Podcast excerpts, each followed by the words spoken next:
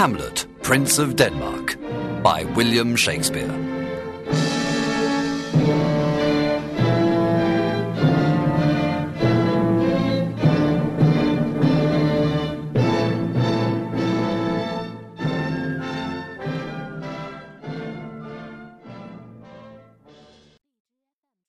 One. The Ghost. One night at Elsinore Castle in Denmark, two guards see a ghost.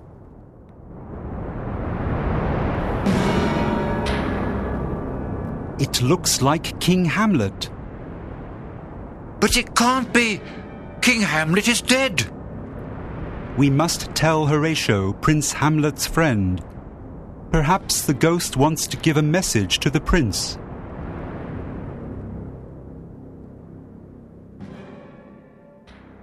The next night, Horatio stays to watch with the guards. The ghost appears again. It is wearing the same armor as the old king. What do you want? Speak to us. It refuses to speak. I shall tell the prince. Perhaps the ghost will speak to him. This is a bad sign. Something sinister is happening in Denmark. Prince Hamlet is very sad. His father, the king, is dead. Gertrude, his mother, has married Claudius, his father's brother. Claudius has become the new king. Hamlet does not like his uncle. It is time to think about the future. I shall be a father to you, and you will be king after me, Hamlet. Stay here with us. Do not go back to university. We love you, Hamlet. I shall obey you, madam. My father was a better man than Claudius. My mother was weak and foolish to marry my uncle. Horatio comes to tell Hamlet about the ghost. Horatio has studied for many years with the prince at university. He is Hamlet's best friend, and the prince trusts him completely. I hate this place, Horatio. My uncle and my mother are so happy. How can they forget my father so soon? My lord, I saw your father last night. What do you mean? Come to the castle walls at midnight, of the cliff. Then you'll understand. Hamlet sees the ghost of his father. It signals him to follow. I am your father's spirit.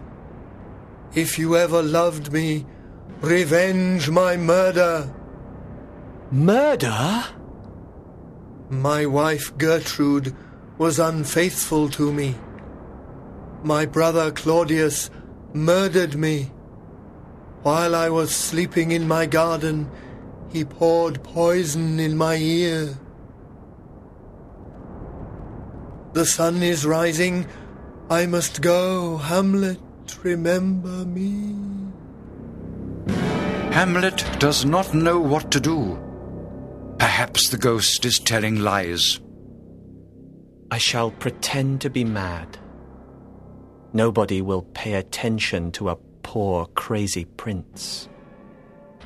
I shall investigate my father's death. If the ghost's story is true, I shall kill my uncle.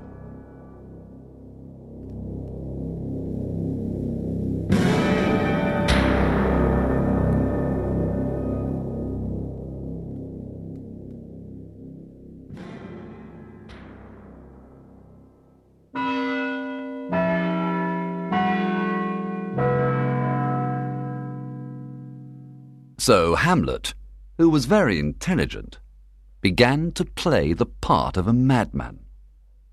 He did strange things, and he talked in a crazy way.